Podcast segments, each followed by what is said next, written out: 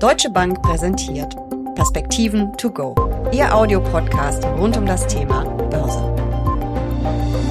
Die Preise für Rohstoffe sind in den vergangenen Monaten massiv gestiegen. Wie stark belastet das die Unternehmen? Welche Branchen sind besonders betroffen? Welche Folgen hat das auch für Verbraucher und Anleger? Darüber sprechen Uli Stephan von der Deutschen Bank und ich in den Perspektiven to go. Mein Name ist Jessica Schwarzer und damit herzlich willkommen. Uli, man liest ständig von den gestiegenen Rohstoffpreisen, aber wie stark sind die denn wirklich gestiegen? Also die Rohstoffpreise sind natürlich schon sehr gewaltig gestiegen in den letzten Monaten, was einfach an der Erholung nach der äh, Corona-Pandemie bzw. nach den Shutdowns äh, zusammenhängt. Äh, die industrielle Produktion ist ja auch wieder gestiegen, damit natürlich die Nachfrage. Äh, wir haben jetzt ein paar Monate schon wieder eine Seitwärtsbewegung, weil natürlich die Rohstoffe auch nicht alle gleich laufen. Aber wenn man sich beispielsweise den SP ähm, Commodity Index hier anguckt, dann liegen wir auf ein Jahr zurückgerechnet bei knapp Mitte 50 Prozent im Plus und auf das Jahr gerechnet immer noch von 30 Prozent. Was ist denn drin in dem Index? Ja, in dem Index sind äh, insgesamt 24 verschiedene äh, Rohstofftypen drin die äh, mit ihren Futuren äh, gepreist werden und gewichtet sind nach der jährlichen Produktionsmenge. Also das, was tatsächlich hier äh, produziert, angeboten, nachgefragt wird und nicht nach irgendwelchen sonstigen Kriterien wie andere Commodity-Indizes beispielsweise gebaut sind. Aber liegt es wirklich nur an der Erholung nach der Corona-Krise, dass die Rohstoffe so stark gestiegen sind oder gibt es vielleicht noch andere Gründe? Ja, natürlich gibt es andere Gründe. Also grundsätzlich muss man bei den Rohstoffen unterscheiden zwischen den Energierohstoffen, den Industriemetallen, den Edelmetallen und manche rechnen ja auch die Nahrungsmittel dort mit hinein, weil die ja auch zum Teil an den Börsen gehandelt werden. Äh, wenn ich mir die Energiepreise angucke, dann sind die natürlich sehr stark gestiegen in den letzten Monaten. Wir erinnern uns ja, dass wir am, im ersten Halbjahr 2020 auch mal negative äh, Preise hatten, gerade was Öl, WTI und Brand angeht. Also da haben wir natürlich einen sehr, sehr starken Anstieg. Auch die äh, Industriemetalle sind zum Teil sehr stark angestiegen. Industriemetalle werden natürlich einfach benötigt für die gesamte ökologische Transformation, wenn wir also Infrastruktur, wenn wir wirklich die Wirtschaft umbauen wollen. Dazu gab es ein paar Angebotsengpässe. Jetzt zuletzt ähm, hatten wir auch ein paar Verwerfungen, da sollten wir vielleicht nochmal getrennt drüber reden, hier Richtung äh, China und so weiter und so fort. Was nicht gut läuft, äh, das sind die äh, Edelmetalle. Ähm, hier haben wir durchweg negative Entwicklungen in diesem Jahr.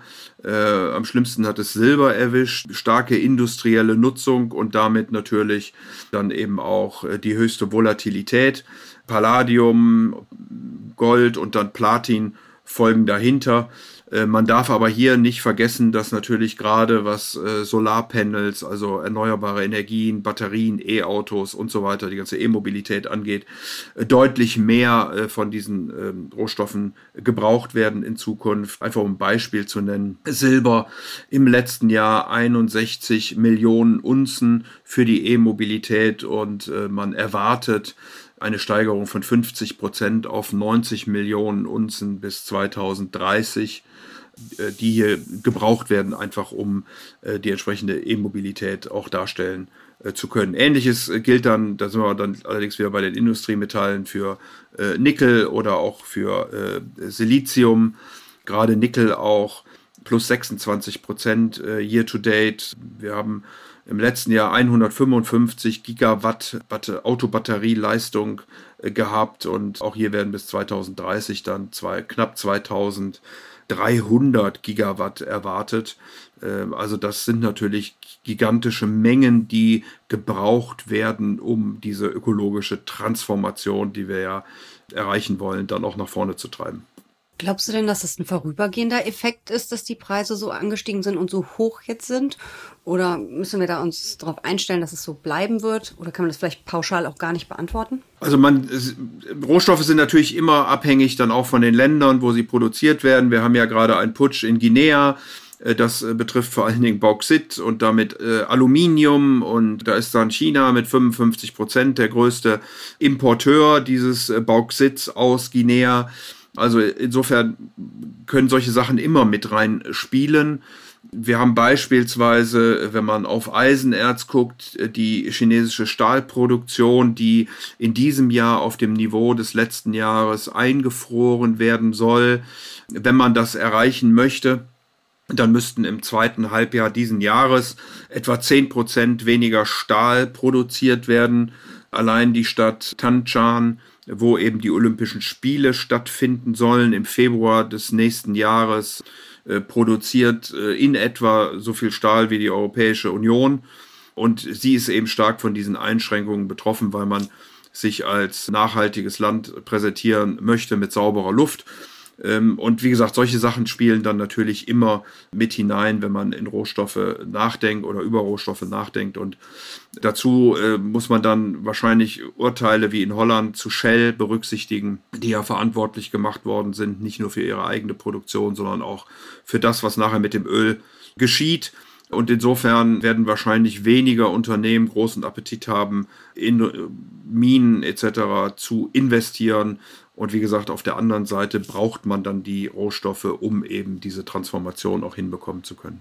Welche Folgen haben denn die hohen Rohstoffpreise für die Wirtschaft und vor allen Dingen eben auch für die Unternehmen?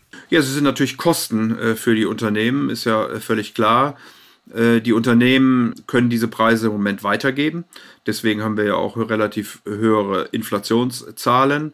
Die Unternehmen können ihre Margen nicht nur halten, sondern konnten sie sogar steigern. Also man sieht hier sehr eindeutig, wir haben kein Nachfrageproblem, wir haben ein Angebotsproblem.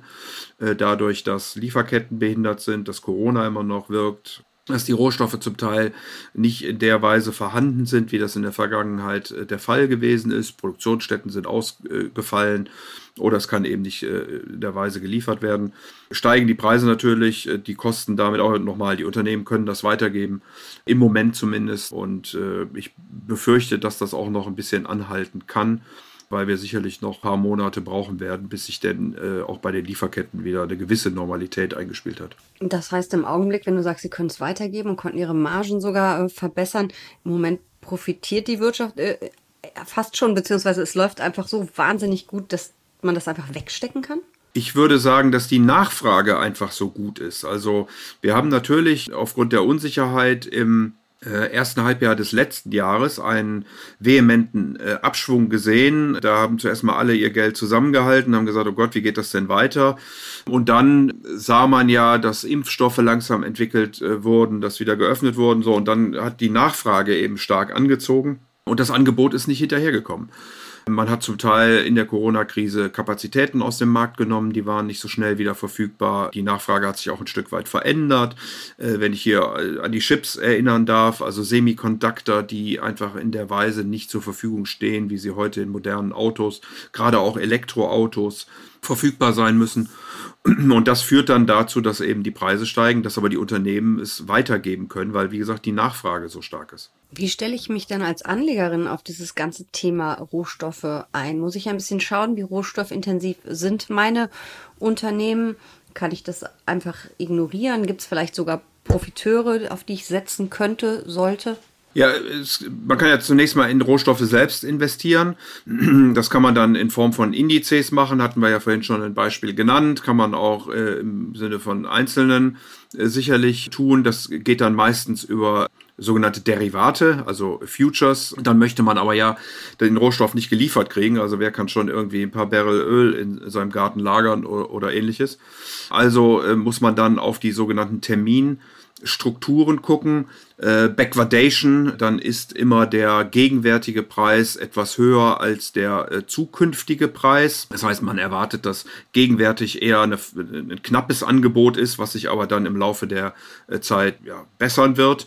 Das haben wir zum Beispiel bei Öl im Moment. Dann hat man sogenannte Rollgewinne, also äh, weil man äh, wenn der Future ausläuft und man eben noch nicht verkaufen will und auch nicht lagern kann, dann würde man ja in den nächsten laufenden Future hinein rollen und äh, das wäre mit äh, bei Backwardation mit Gewinnen verbunden, bei Contango wäre es dann äh, bei, mit, mit Verlusten verbunden. Das muss man sich eben genau angucken, wenn man in diese einzelnen Rohstoffe äh, oder Rohstofffutures investieren will.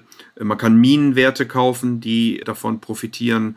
können, äh, je nachdem, wo die ihre Schwerpunkte haben, in welchen Rohstoffen das vorhanden ist, äh, in welchen Ländern die Produktion stattfindet, wo die Nachfrage ist. Wie gesagt, in China ist das äh, durchaus auch politisch motiviert, bei Aluminium, bei Stahl aufgrund der Energie und der, des Energieverbrauchs und ähm, Emissionen von Treibhausgasen. Man kann darüber hinaus sicherlich gucken, wo sind äh, Transportmöglichkeiten oder wo werden wie welche Rohstoffe äh, eingesetzt. Äh, nicht alle haben heute einen Preis, der an der Börse wirklich äh, gehandelt wird. Also Lithium zum Beispiel gibt es keine Derivate drauf. Das wird immer noch physisch äh, gehandelt und ist natürlich ein Instrument, was äh, allein schon 110 Prozent in diesem Jahr äh, gestiegen ist, ein Rohstoff, weil er eben so stark in der äh, ökologischen Transformation, Stichwort Batterien, äh, genutzt wird. Also nochmal, man muss da sehr genau auch wieder in die einzelnen Teilbereiche hineingucken und hat sicherlich die höchste Volatilität bei einzelnen äh, Rohstoffen. Und wenn man dann in die Minenwerte geht und so weiter, dann, dann verliert sich das ein Stück weit. Ja, das finde ich auch immer relativ kompliziert. Irgendwie, man muss dann eben über die Derivate gehen. Wie funktionieren die genau? Äh, die Volatilität ist ganz extrem. Es gibt natürlich auch Fonds, die das Thema spielen. Wäre das vielleicht die bessere Alternative, vor allen Dingen auch für Anleger, die sich nicht ganz so gut mit dem Thema auskennen und nicht ganz so tief einsteigen wollen? Ja, natürlich. Fonds würden dann, je nachdem, was das für Fonds sind, ob das Aktienfonds ist, die dann eher sich mit Minenwerten beschäftigen oder ob das Rohstofffonds sind, die dann eben das, was wir vorhin über die Futures beschrieben haben, mit Contango und Backwardation äh, machen auf einer breiter diversifizierten Basis. Äh, das äh, steht dem Anleger natürlich zur Verfügung, aber wie gesagt, am Ende gibt es diese Möglichkeiten und ob man die dann in einem Fonds zusammenbaut äh, oder ob man sich selbst darum kümmern will, das ist dann jeweils dem eigenen individuellen Risikogeschmack vorenthalten. Es lohnt sich aber natürlich immer zu diversifizieren, weil man für Nicht-Diversifikation ja bekannterweise nicht entlohnt wird. Das ist wohl wahr.